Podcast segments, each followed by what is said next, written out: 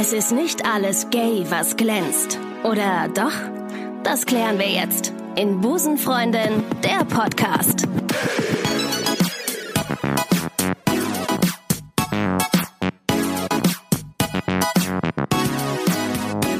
Einen wunderschönen guten Tag, liebe Homos und Allies. Ich freue mich, dass ihr heute wieder bei einer Busenfreundin Podcast-Episode zuhört. Ich hatte ja schon viele Talkgäste im Podcast, aber noch nie eine Politikerin oder einen Politiker. Und das ändern wir heute. Ich freue mich total. Heute ähm, es ist ein totaler Fun Fact. Ich weiß auch nicht, wie wir das gleich äh, euch erklären können, aber wir werden es erklären. Heute ist eine Busenfreundin im Podcast, ähm, deren Engagement, Lebensweg und politische, nicht nur politische Haltung, grundsätzliche Haltung, ich extrem inspirierend finde. An dieser Stelle möchte ich kurz eine Europamusik einblenden. Das werden wir auch wahrscheinlich tun. Ich weiß es noch nicht, je nachdem wie lizenzfrei die ist. Äh, herzlich willkommen in der Busenrepublik Deutschland. Unsere Frau für Europa, die Dame, die als jüngste Frau ins Europaparlament Parlament eingezogen ist und, und jetzt kommt der Fun Fact, über tausend Ecken mit mir verwandt ist. Herzlich willkommen, Terry Reinke. Hallo, hallo. Es ist so verrückt. Wir haben eben im Off schon gesprochen. Wir haben das erste Mal heute telefoniert, äh, Terry, und wir haben wir haben es festgestellt, wir sind verwandt. In der Tat, wir sind Großcousinen. So lernt man sich über andere Ecken doch noch kennen. Ist das ist das verrückt oder ist das verrückt? Ich war ich konnte es ja bis heute nicht glauben und äh, ich war ich habe erst also das war ja so vielleicht äh, an dieser Stelle liebe Hörerinnen und Hörer äh, Terry und ich wie wie kam es zustande? Es war so eine Hörerin kam auf mich zu und sagte hey ich habe hier eine ganz tolle Busenfreundin eine ganz tolle Frau die ähm, die ganz tolle äh, Sachen macht die sich für LGBT-Rechte engagiert lad die doch mal ein und dann habe ich gesagt oh cool ähm, erstmal habe ich gedacht, krass, die sieht ja gar nicht so aus. das, was man ja selber immer sagt, Klischees. Und dann habe ich gedacht, okay, cool, ja, mega. Äh, wieso habe ich noch nie was von der, oder was heißt noch nie, aber warum habe ich, warum ist sie, warum ist sie erst jetzt in, äh, in, in, ähm, auf mein Radar gekommen und ähm, habe dich angeschrieben und äh, dann kam raus und parallel dazu habe ich meiner Mutter gesagt, hey, ich habe nächste Woche eine Aufzeichnung mit Terry Reinke und meine Mutter so, ja, das ist ja äh, hier die Tochter von X. Und ich so, wie, das ist die Tochter von X. Ja, und dann hat sich rausgestellt, wir sind tatsächlich Großcousinen. ich finde es auch so super krass. Und vor allem äh, vielleicht auch noch als Fun Fact, ähm, unsere, äh, zumindest meine Familiengruppe eskaliert jetzt, weil alle das so cool finden, dass wir uns äh, über diesen äh, äh, unverhofften Zufall äh, kennengelernt haben. Äh, und es werden jetzt auch schon wilde Familienfeste geplant, wie wir uns äh, wiedersehen zum, werden. Zum, zum Hundertsten. Von wem war das? Von wem? Von, wo, von, wo sind wir dann? Von meiner Oma, die wäre in zwei Jahren 100 geworden und da werden so. jetzt schon irgendwelche Vorbereitungen für Familienfeiern getroffen. Dann mache ich, ich bin auf jeden Fall am Start, meine Eltern auch. Jetzt haben äh, unsere Familie zwei Frauen in der Familie, die sich ähm, öffentlich für LGBT-Rechte einsetzen. Wie, was müssen, wie müssen wir uns das erklären? Wie kann das sein? Wie, ich hoffe, dass, dass man es hauptsächlich damit erklären kann, ähm, dass auch in den katholischsten und konservativsten Familien sich Menschen outen und für LGBTI-Rechte einsetzen. Und das Sehr ist gut. ja ziemlich cool. Und ähm, zumindest ich finde das äh, auch etwas, was ich auf jeden Fall hoffe, äh, in anderen Familien genauso stattfindet. Und äh, ja. genau. Mhm. Mhm. Das ist der Hammer. Du bist gerade in Brüssel. Vielleicht fangen wir mal so an, wo du gerade bist. Du bist gerade in Brüssel ähm, und sitzt wahrscheinlich dort auch fest, genau wie ich hier in Köln, ne? Ich sitze ein bisschen fest und ich sitze jetzt mittlerweile auch schon seit äh, zwei Monaten fest. Ähm, aber es, also neben dem, was es an Negativen hat, hat es auch, äh, finde ich, positive Seiten. Es die Wohnung ist so sauber wie nie. die Wohnung ist so sauber wie nie. Ich puzzle so viel wie lange nicht. Ich bin eine begeisterte Puzzlerin. Ähm, und, und, ich kann du, und du machst auch Kreuzworträtsel. Das habe ich äh, gelesen. Über dich machen wir aber gleich noch. Äh, habe ich was vorbereitet für. Ähm, aber Puzzeln, okay, das machst du. Ähm, und Kreuzworträtsel auch. Also das, das sind schön. das sind die schönen Seiten. Ähm, das, was ich nicht so cool finde, ist, dass man ähm, so wenig Menschen trifft. Äh, das ja, fehlt mir wirklich sehr. Das auch. Ich habe gestern noch einen Artikel ähm, irgendwie gelesen, ich weiß nicht mehr wo, ähm, in dem es hieß, dass diese ähm, dieses Social Distancing einfach auch sehr krass negative äh, Einflüsse auf ähm, auf, auf die Psyche haben mhm. wird langfristig gesehen, weil du eben nicht mehr so die Körpersprache wahrnehmen kannst bei Menschen, alles über Zoom und so und auch die Menschen nicht mehr riechst. Das ist auch total verrückt eigentlich. Aber es sind alles so Faktoren, die ähm, ja schon ein bisschen Angst machen eigentlich. Aber naja, so ist es halt jetzt. Müssen wir das Beste draus machen. Terry, ganz kurz zu dir. Ich habe mir natürlich ein bisschen, habe ich mich durch deine Vita gestalkt ähm, und du hast ja schon eine krass politische. Ich bin so stolz. Du kannst dir gar nicht vorstellen, weil du du bist mit mir verwandt. Das bedeutet, wow, du hast es geschafft. Ich habe es immerhin in der Comedy-Branche zu, also was hast du irgendwas gebracht? Aber ich bin ich bin da. Ich bin Wirke und das ist schon mal gut. Aber du hast es für uns, du, äh, du hältst die Fahne für die Familie hoch, im Grunde die Rainbow Flag. Du bist auch nächste Woche 33, ich weiß gar nicht, warum ich jetzt auf dein Alter wiederkomme. Ach, Vita, genau, richtig. Und du bist stellvertretende Fraktionsvorsitzende von der, vom Bündnis 90 Die Grünen im Europäischen Parlament. Wow, das klingt so gut, Terry. Das reicht schon. Es ist egal, ob du es wirklich ausführst oder nicht, aber das ist schon so gut. Ähm, vielleicht ganz kurz, ähm, von 2011 bis 2013 warst du Sprecherin äh, der Federation of Young European Greens. Mhm. Und ähm, vielleicht zur Info an alle, die das jetzt nicht kennen, das ist ähm, der europaweite Zusammenschluss von äh, 35 grünen Jugendverbänden, glaube ich. 35, mhm. weiß ich. Und ähm, seit 2014 bist du Mitglied des Europäischen Parlaments. Du bist als jüngste ähm, Frau ähm, ins Europäische Parlament eingezogen. Mhm. Bist du immer noch die jüngste dort? Jetzt nicht mehr, zum Glück auch, weil es sollen ja immer neue nachkommen. Ähm, ich bin immer noch eine der Jüngsten, aber es gibt jetzt wieder äh, viele, also einige, wahrscheinlich immer noch nicht genug, aber einige Menschen äh, unter 30, die neu nachgewählt worden sind letztes Jahr. Ähm, deswegen bin ich jetzt schon so ein bisschen die Granny, äh, obwohl ich ja immer noch relativ jung bin, aber ich kann dann immer so den Jüngeren noch erklären, wie es so läuft und worauf man so achten soll. Also ich mag diese Rolle eigentlich ganz gerne. Aber Terry, wie oft wurdest du für eine Praktikantin gehalten während der Zeit, als du angefangen hast? Das ich habe wirklich ich habe aufgehört zu zählen. Es war ja, am Anfang ehrlich gesagt, es war auch äh, echt ein Spießrutenlauf, weil ähm, also ich glaube, man erklärt, man erzählt das danach immer so ein bisschen mit einem mhm. Augenzwinkern. Ähm, ich kann da jetzt auch eine größere Distanz zu nehmen, aber das ist natürlich schon ein Problem, gerade als junge Frau in der Politik, Klar. Ähm, dass man nicht ernst genommen wird. Ich habe das häufig gemerkt, wenn ich angefangen habe zu sprechen in irgendwelchen Sitzungen, ist gleich so der Geräuschpegel im Hintergrund so nach Nein. oben gegangen. Und ähm, ja, also es war schon nicht einfach am Anfang. Jetzt langsam wird's ein bisschen einfacher, aber es ist natürlich immer noch so dieses Stereotyp, dass da eigentlich irgendwie so mit 50er Anzugträger hingehören Absolut. und nicht so Leute wie Absolut. ich. Und ja, das muss sich ändern. Ja, da sind wir auch wieder bei, beim Thema Klischee. Darauf äh, gehe ich gleich nochmal ein. Du bist seit 2017 Co-Vorsitzende der LGBTI Intergroup. Das mhm. heißt, du ähm, stehst, äh, du, du engagierst dich für LGBT-Rechte auf Europaebene. Ähm, das heißt, ähm, wir werden heute ähm, ein bisschen auch über Polen sprechen, denn das habe ich jetzt die letzten Wochen immer wieder angekündigt, dass ich gerne darüber sprechen wollte und hatte jetzt nie jemanden gefunden, der mir adäquate Antworten dazu geben kann. Und jetzt habe ich dich gefunden und das ist umso besser. Und 2019 vielleicht noch den letzten Fakt äh, zu deiner ähm, zum äh, zu deiner politischen Karriere. 2019 wurdest du nochmal ins Euro Europaparlament gewählt. Genau. Ähm, Glückwunsch an dieser Stelle erstmal. Ähm, ja, und du hast gerade schon gesagt, Politik ähm, oder Klischee, was die meisten haben, ist äh, mit 50 äh, männlich ähm, und das ist natürlich auch ähm, du entsprichst überhaupt nicht so dem Klischee. Ähm, und ich fand, als ich dich gesehen habe und mal deinen Instagram-Kanal durchgeschaut habe, habe ich gesagt, boah, das ist so der Inbegriff von, ich mache Politik wieder cool. Also du machst ähm, Politik wieder für junge Menschen irgendwie zugänglich, finde ich. Ähm, wie oft wird dir sowas wie, wie, wie, wie siehst du die, die Lage gerade, was Politikverdrossenheit angeht bei den Menschen? Ähm, sind, die, sind die wirklich so Antipolitik, wie alle sagen, oder nicht? Also ich glaube, das ist wirklich äh, eher so ein Phantombild des jungen Menschen, der das gerade bei äh, älteren PolitikerInnen rumschwebt.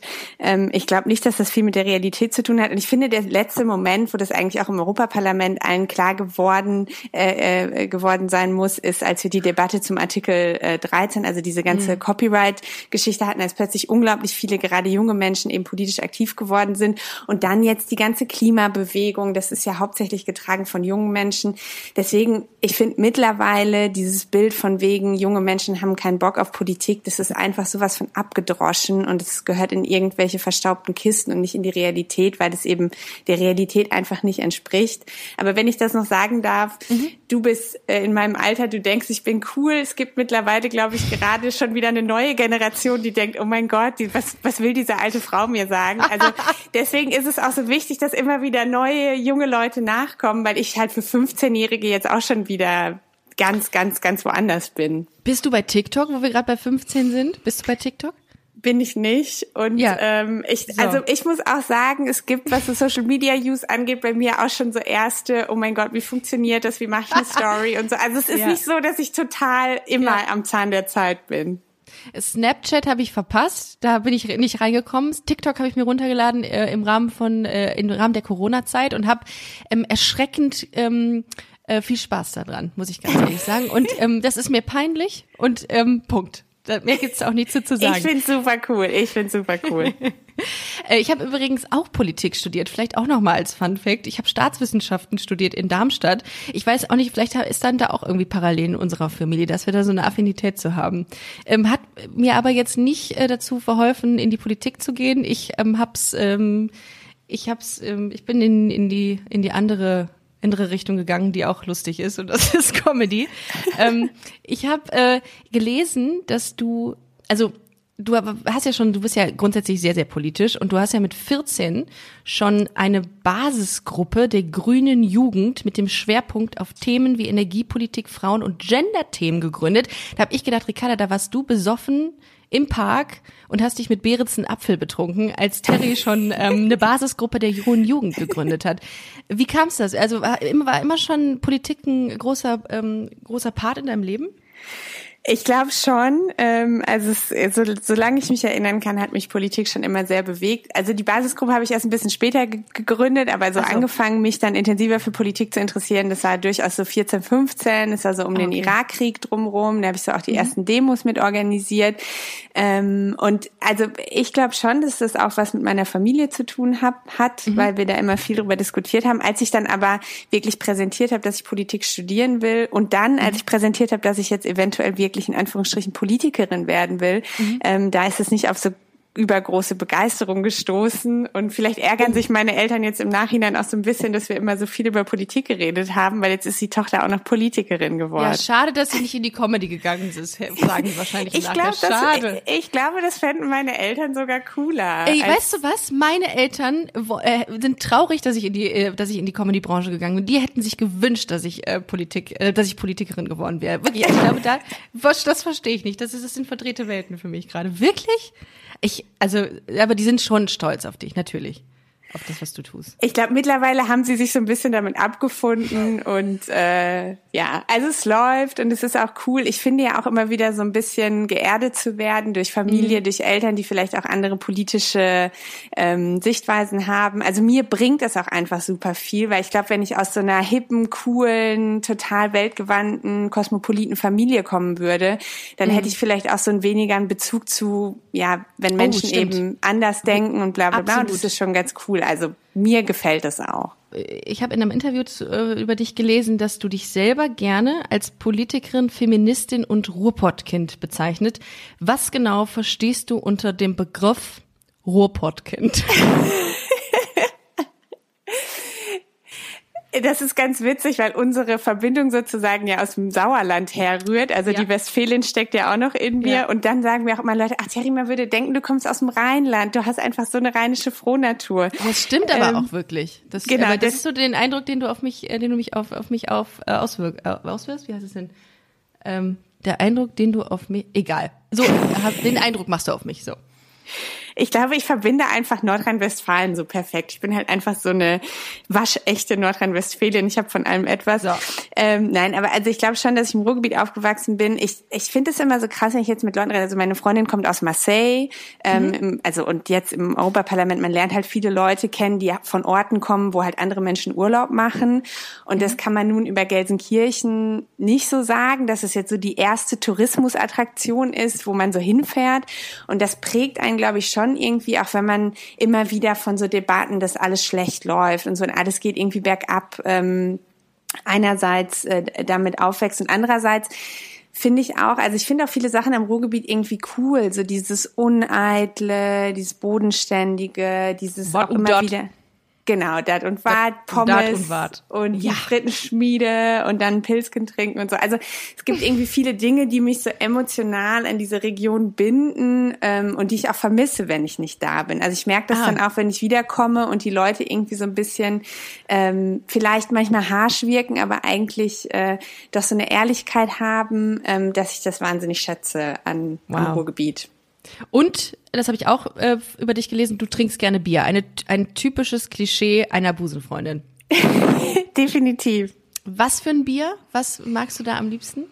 Ah, Ich muss ganz ehrlich sagen, also eigentlich natürlich so, so ein klassisches Pilz, ähm, aber jetzt mittlerweile, also ich bin jetzt eben auch sehr häufig in Belgien und hier gibt's ja eine größere äh, ja. Vielfalt an Bieren mega äh, und gut. ich probiere mich gerade so ein bisschen durch. Also man, hier trinkt man wirklich so Bier, also man geht in eine Bar und es gibt so 20 unterschiedliche Biersorten vom Hammer. Fass und Hammer. insgesamt auf der Karte irgendwie 100 unterschiedliche Biersorten und dann überlegt man sich immer so ein bisschen, hm, was könnte ich denn heute Abend mal so trinken? Und Toll. äh, ja, Prost. also ist schon ganz nice auch. Die sind ein bisschen, bisschen stärker, ne, ein bisschen hopfiger schmecken die, finde ich, die Biere in Belgien.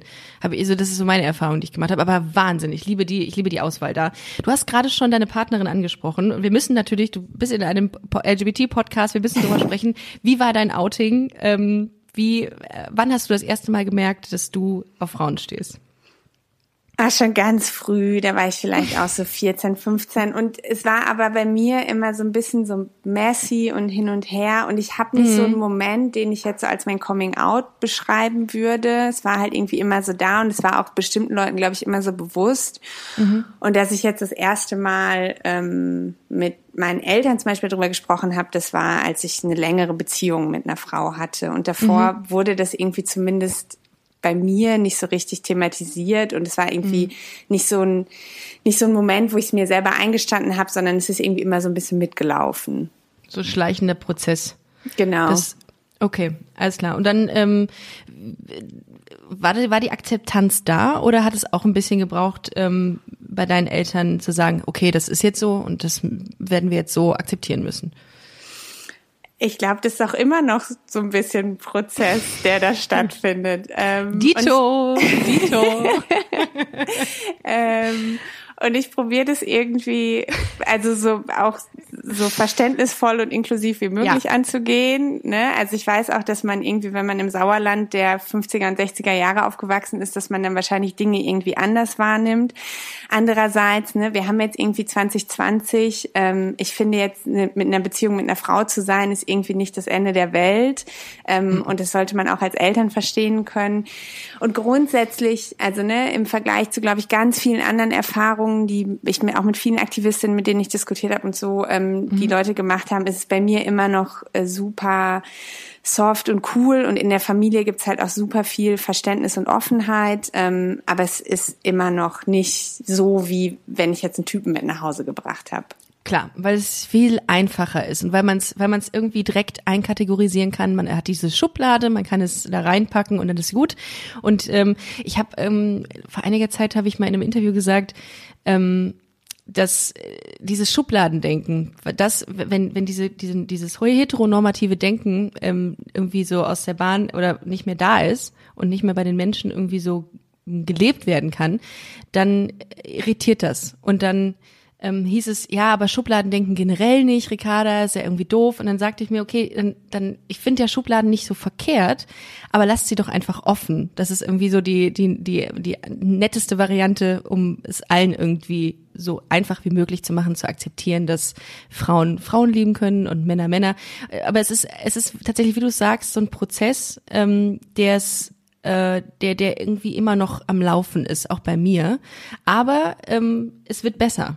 Es wird besser und ich glaube, mit dem, was wir hier tun, insbesondere du, ähm, tragen wir auch dazu bei, dass es sichtbarer wird und Leute irgendwie auch mit mit Gay sein auch was Positives assoziieren. Weil wenn ich dich so sehe in deinem äh, Instagram-Account und so, dann würde man sagen, krass, okay, die setzt sich, also es ist wirklich wieder mal der Fall gewesen, dass ich diese Klischeekiste selber im, also ich mache mich nicht frei davon, Ich, also es ist ja lustig, ich sag ja immer Leuten, ja, ihr denkt in Klischees, ihr denkt in Schubladen. Ich tu das auch. Und es war genau so, als ich dich oder deinen Instagram-Account gesehen habe, mich vorbereitet habe, dass ich genau das gleiche hatte und du besetzt das, Posit das, das Thema wieder positiv. Und ich glaube, das hilft vielen Menschen, das einfach irgendwie, ja, anders zu sehen. Insofern äh, ist das schon mal ein, ein großer Dank an dieser Stelle gilt, gilt dir und deiner Arbeit, beziehungsweise einfach nur bei deinem Dasein. Das ist schon mal, das ist schon mal das Erste.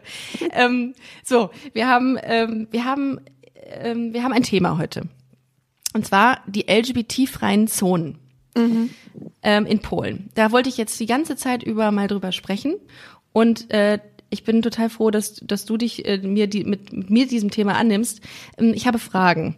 Ähm, und zwar, vielleicht können wir es ganz kurz einordnen, damit jeder weiß, wor worüber wir heute sprechen. Wir haben ja auch ein paar etwas jüngere Hörerinnen und Hörer äh, dabei, die vielleicht denken, äh, was, was ist denn jetzt in Polen da los? Also, Leute, ähm, im Februar 2019 ähm, Terry, hilf mir, wenn ich mich irgendwie verzettel in dieser Sache, mhm. ähm, hat ähm, der der äh, hat Warschau äh, der der Bürgermeister von Warschau eine Erklärung ähm, unterzeichnet zur Unterstützung von LGBT-Rechten und wollte die LGBT-Themen stärker in die oh, wie nenne ich das jetzt Sozialerziehungspläne in den Schulen mhm integrieren, ne? Also so ganz normal. Ähm, die konservative Regierungspartei hat ähm, in Polen dann gesagt, nee, finden wir doof, das ist eine LGBT-Ideologie, das soll es nicht geben, finden wir blöd, das ähm, gefährdet das traditionelle Familienbild. Und ähm, genau, die, diese, diese Regierungspartei ist EU-skeptisch, genau, äh, ja, ist sie, und ähm, national-konservativ, christdemokratisch ähm, und so wird sie zumindest charakterisiert. Ähm, und genau, das äh, ist jetzt das ist so der Status quo. Man hat halt eben Angst, dass diese, diese LGBT-Rechte oder dieses, dieses Thema ähm, als importierte Ideologie nach äh, Polen getragen wird. So. Und dann ähm, äh, war es so, dass äh, natürlich der Rest äh, Europas gesagt hat, nee, das geht nicht so. Ähm, ihr ihr ähm, diskriminiert damit eine, eine große äh, Masse an Menschen und habt ähm, gegen diese LGBT-freien Zonen gestimmt im Dezember 2019, soweit ich weiß, ne? In der Resolution im Europäischen Parlament. Richtig, ähm, genau. Und es war so, dass 90 Gemeinden in Polen äh, per Beschluss diese LGBT-freien Zonen haben wollten. Mhm. 90 Gemeinden.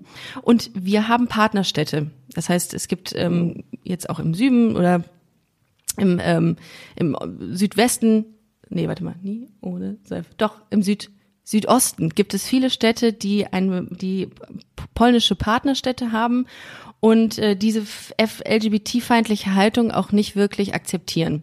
So, das ist jetzt der Status quo. Habe ich irgendwas vergessen, was wichtig ist?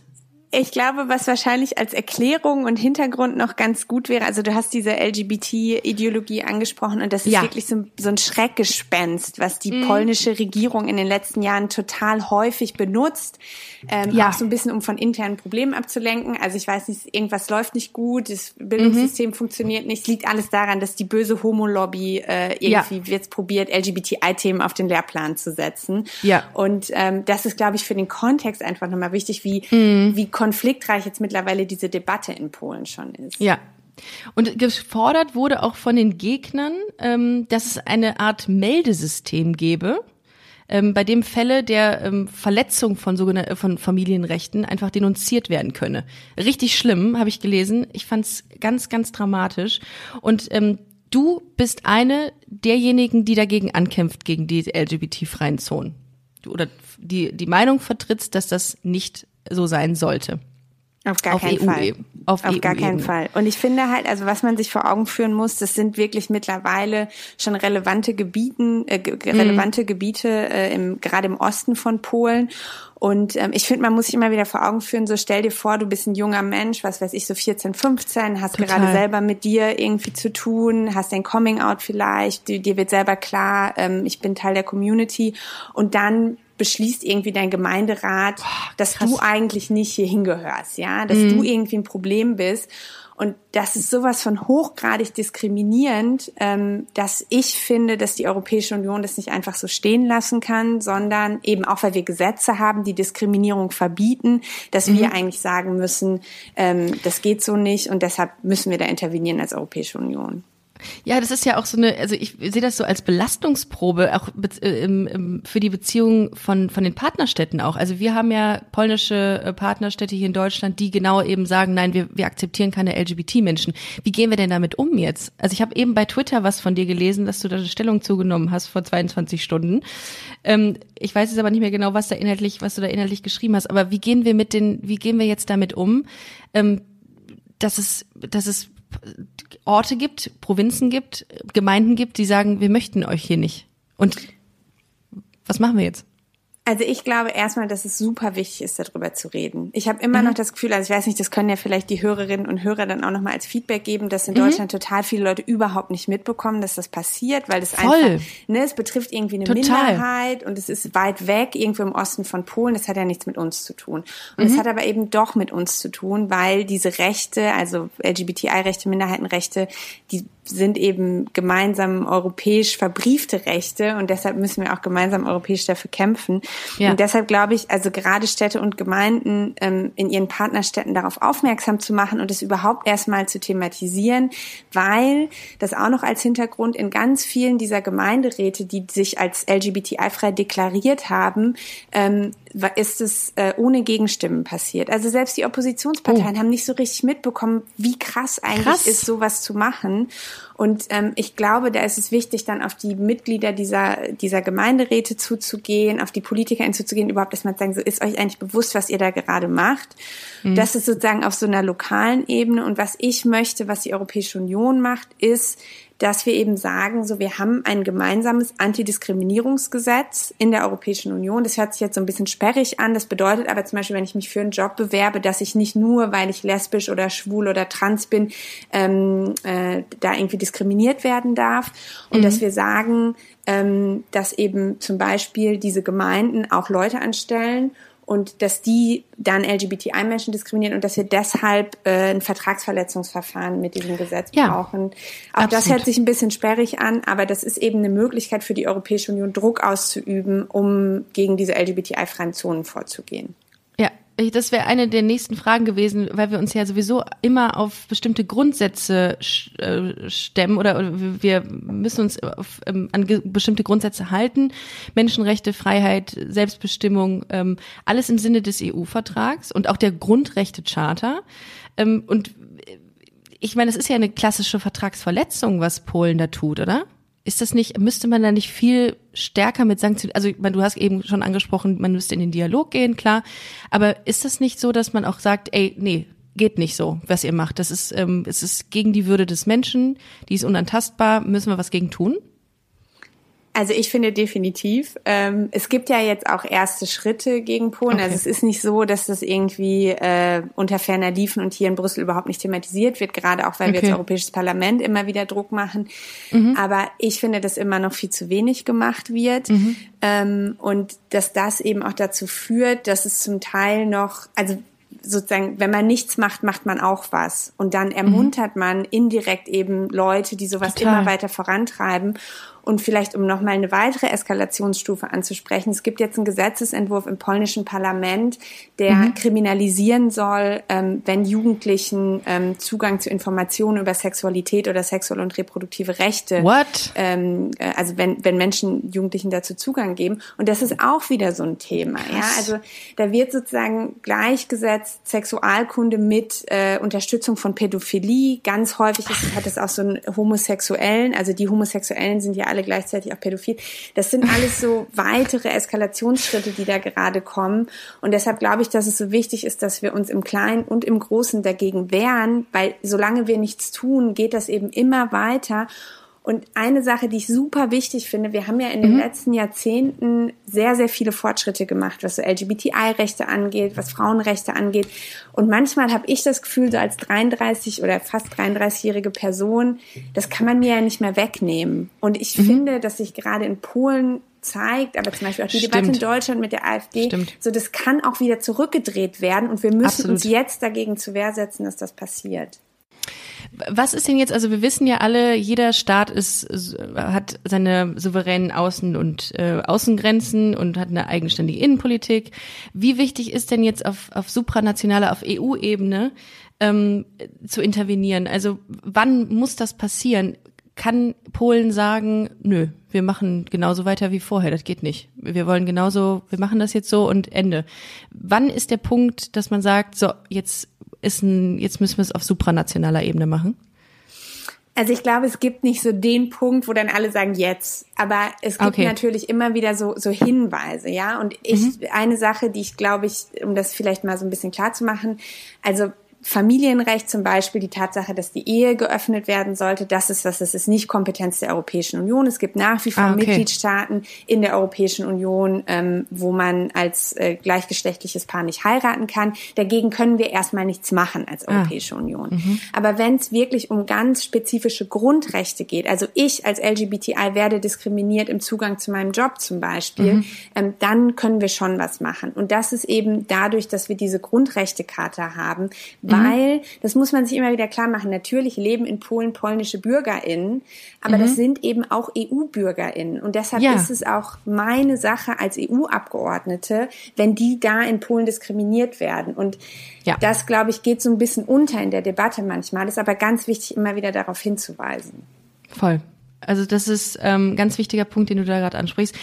Thema Wahrnehmung. Ähm, Polen ist ja auch eine Reisedestination, vor Corona insbesondere gewesen.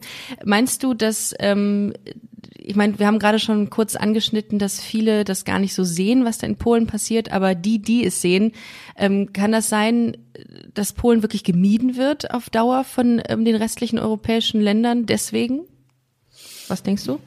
Also es gibt ja jetzt schon so eine Tendenz, dass also in, in äh, Europas, dass es Orte gibt, wo zum Beispiel LGBTIs weniger gerne hinfahren, weil sie sich mhm. vielleicht in der Öffentlichkeit nicht so sicher fühlen, wenn sie Zärtlichkeiten mhm. mit ihrem Partner oder ihrer Partnerin austauschen.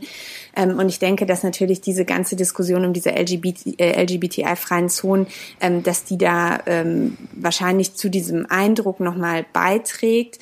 Ich glaube aber, ähm, dass das ja am Ende des Tages nicht die Lösung sein kann, dass wir jetzt sagen, okay, dann fahren wir nicht mehr nach Polen, sondern dass sozusagen eigentlich umgekehrt es so sein müsste, ähm, dass wir vielleicht noch viel stärker schauen, was passiert eigentlich in Polen, selber vielleicht auch mal hinfahren. Ich kann nur alle motivieren, das wird jetzt dieses Jahr wahrscheinlich schwieriger sein, aber vielleicht mal zu einer Pride nach Polen zu fahren. Ähm, die sind nämlich auch immer massiv unter Druck. Da gibt es zum Teil Gegendemonstrationen in Anführungsstrichen und da zu unterstützen. Also wenn man die Möglichkeit hat, mal nach Polen zu fahren, gerade auch in kleineren Städten, ähm, da eine Pride zu unterstützen, dann kann ich nur alle dazu ähm, ähm, wirklich ermutigen, weil die LGBTI-AktivistInnen vor Ort sind einfach super, super cool und super mutig und äh, da lernt man, glaube ich, auch noch mal was für sich selber äh, mhm. und kann eine gute Sache unterstützen.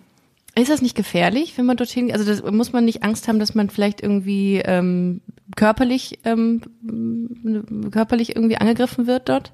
Dann bei so einer CSD, bei so einer Pride?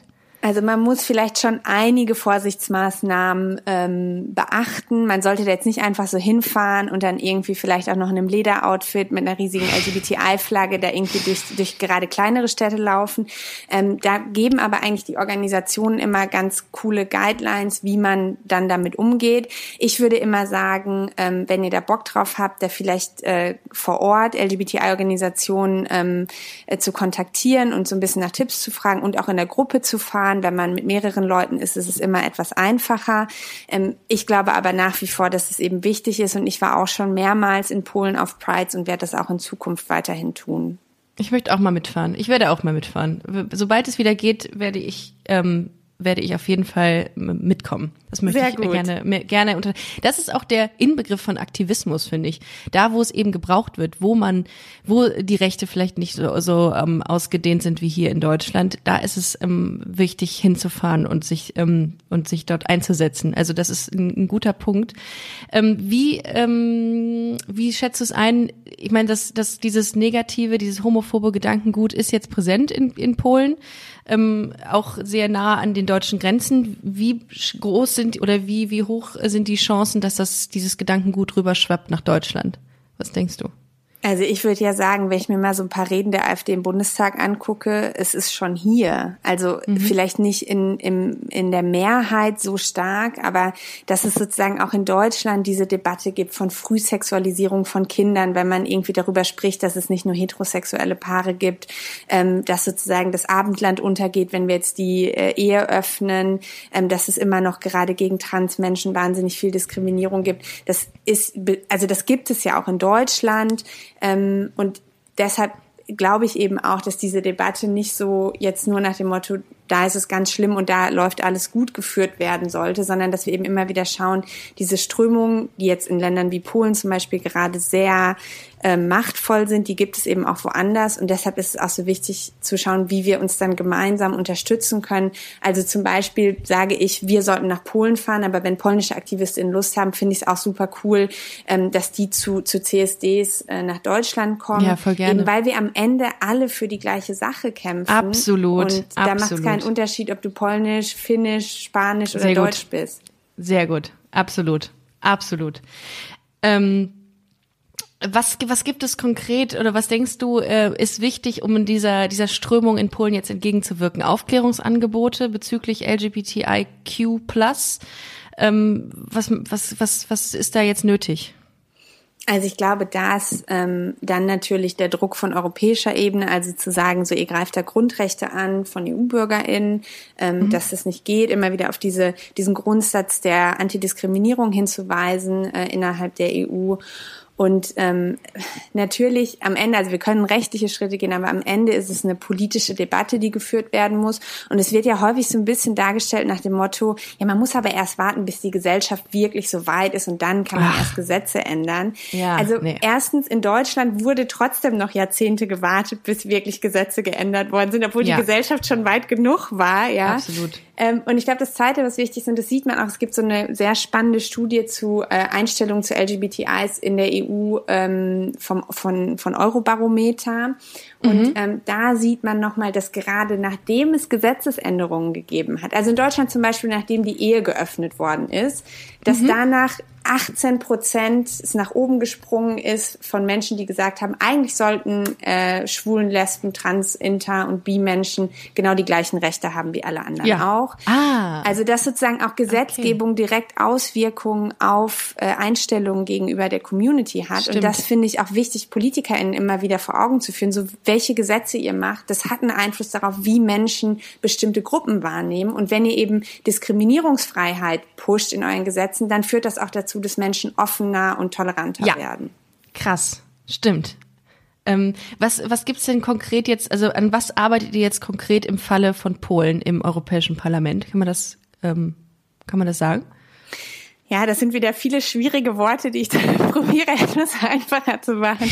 Ähm, also wir probieren ähm, auf Basis von diesen Gesetzen, diesen Antidiskriminierungsgesetzen, die wir haben, ähm, Druck auf die Kommission zu machen. Das können nämlich nicht wir als Parlament, sondern das muss die Europäische Kommission machen, ähm, eine Klage gegen Polen vor dem Europäischen Gerichtshof anzustreben. Ja. Also sozusagen ja. zu sagen, ihr brecht damit europäisches Recht und ja. ähm, das, das geht nicht und ähm, deshalb muss die EU dagegen dagegen vorgehen. Das wäre natürlich sozusagen wichtiger rechtlicher Schritt zu gehen. Ähm, aber wir machen auch super viel, gerade als Intergroup, ähm, um eben die Community vor Ort zu unterstützen und das geht von wir fahren zu Pride bis hin zu ähm, wir kämpfen dafür, dass die weiterhin Zugang zu zu Kohle haben, weil das ist auch eine Sache, die die polnische Regierung versucht, den LGBTI-Organisationen die Finanzmittel zu entziehen, oh. also dass sie überhaupt nicht mehr Kampagnen zum Beispiel ah, organisieren okay. können.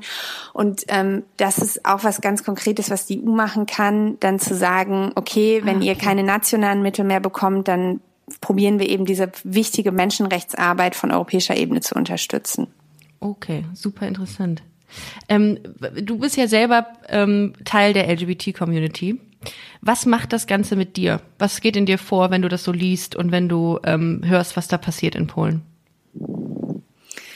Ja, ich versetze mich halt immer wieder in die Situation so, die 14-jährige Terry, die halt selber gerade irgendwie mit sich selber zu kämpfen hat und Pubertät und ist alles irgendwie sowieso schon schwierig. Und also wenn ich mir dann vorstelle, in so einer Situation, dass der Stadtrat irgendwie entscheidet, so wir sind jetzt hier LGBTI-freie Zone, was das mit mir gemacht hätte, Also ich finde das super, super krass und das eben noch vor dem Hintergrund, dass äh, Trans und ähm, äh, homosexuelle Jugendliche sowieso schon sehr viel höheres Risiko haben, ähm, Selbstmord, einen Selbstmordversuch zu begehen, ähm, ja. sowieso schon ein höheres Risiko haben, ähm, psychische Erkrankungen zu bekommen. Und deshalb finde ich es eben auf einer persönlichen, aber auch auf einer politischen Ebene unglaublich gefährlich, was da passiert. Und deshalb setze ich mich eben auch dafür ein, dass sich das ändert. Hammer. Ja, das, ähm, wir drücken die Daumen, dass wir äh, diese Situation schnellstmöglich in den, in den Griff wieder kriegen. Auf jeden Denn, äh, Fall. Das, das kann auf keinen Fall sein. Vielen Dank an dieser Stelle, äh, Terry, dass du ähm, für uns äh, im, im, im Europäischen Parlament für diese Rechte kämpfst. Wenn ihr Fragen dazu habt, dann ähm, schickt uns die auf jeden Fall. Ähm, wir leiten sie gerne. Darf ich dir die weiterleiten, wenn wir Fragen kriegen sollten, Terry? Auf jeden Fall. Wir, gerne, ähm, gerne. Also da sind wir auf jeden Fall offen. Ich, wir haben noch eine kleine Rubrik in Anbetracht, in Anbetracht der Tatsache, dass wir, ähm, dass, dass, dass wir jetzt schon eine Dreiviertelstunde reden, Terry. Ähm, wir haben noch eine kleine Rubrik, die wir immer so ein bisschen als Auflockerung haben. Und mhm. zwar nennt sich, nennt die sich spontan gay antwortet. ähm, die wir gerne mit dir machen wollen. Und zwar ähm, stelle ich dir ganz kurze Fragen und du äh, antwortest mit deiner ersten Assoziation. Okay. Und ähm, ist easy. Also, Lady Gaga oder Britney Spears? Lady Gaga. ein Klischee, das du erfüllst. Ich weiß nicht, ob das ein Klischee ist, aber äh, ich stehe auf Sternzeichen. Also ich finde es irgendwie oh, spannend. das ist so ein Klischee, Therese. So ein, was bist du denn vom Sternzeichen? Bist du Zwilling? Ich bin Stier. Bist du Stier? Okay, das google ich gleich. Ähm, äh, Wein oder Bier? Bier. Ähm, ein, welches Körperteil findest du an dir am schönsten? Mm, ich mag meine Handgelenke sehr gerne. Das Beste am Ruhrgebiet? Die Bodenständigkeit. Dein Job als EU-Abgeordnete in einem Wort. Wahnsinnig spannend. Okay, das waren zwei, sorry. ja, aber Hashtag, Hashtag, Hashtag wahnsinnig spannend. Beende den Satz. Parlamentarierin für Europa zu sein bedeutet für mich? Die Ehre meines Lebens. Wow. Was möchtest du den Menschen mitgeben, die gerade diesen Podcast hören? Interessiert euch für das, was auch in anderen europäischen Ländern abgeht und glaubt nicht, dass eure Stimme zu leise oder zu irrelevant ist, um gehört zu werden, sondern setzt euch auf jeden Fall für das ein, wofür ihr brennt. Wow, das ist so ein schöner Abschluss. Ich bin gerührt. Es war eine super aufschlussreiche Folge, liebe Terry. Ich habe viel gelernt. Ich bin stolz, äh, dass es solche Frauen wie dich gibt, äh, die in der Welt was bewegen, wie du es gerade gesagt hast, mit dieser Hands-on-Mentalität, um mal mit äh, diesem Marketing-Sprech zu kommen. vielen, vielen Dank, dass du dir heute die Zeit genommen hast, ähm, mit, mit mir zu sprechen. Ganz tolle Sachen gesagt. Ich glaube, ähm, du inspirierst damit sehr, sehr viele Menschen, auch in die Politik zu gehen. Das hoffe ähm, ich. Das hoffe ich. Und wir sehen uns dann auf jeden Fall ähm, bei dem hundertsten, also bei dem imaginären hundertsten Geburtstag deiner Oma. War das Oma? Ja, und ich hoffe vorher bei einem CSD in Polen. Das sowieso. Ich bin am Start. Ich, ähm, äh, ich hoffe, du, du wirst die, die Corona-Zeit noch gesund, äh, weiterhin gesund überleben, wie wir alle. Und ähm, wir, wir hören uns dann auf jeden Fall. Sehr gerne. Wenn ihr auf, äh, wenn ihr mehr von Terry Reinke erfahren wollt, dann checkt auf jeden Fall ihren Kanal auf Facebook. Einfach eingeben Terry Reinke. Auf Instagram ist die gute Terry-Reinke, Twitter at Terry Reinke und checkt doch gerne auch äh, Busenfreundin Podcast, Busenfreundin-Podcast oder äh, jetzt neu seit, äh, seit Mitte April das Magazin, busenfreundin-magazin.com. Einfach draufgehen ähm, und wir lesen, hören und sehen uns, würde ich sagen. Also, ihr Lieben, vielen Dank fürs Zuhören. Wir hören uns nächste Woche wieder und äh, Terry, vielen Dank für alles. Vielen Dank an dich. Tschüss. Tschüss.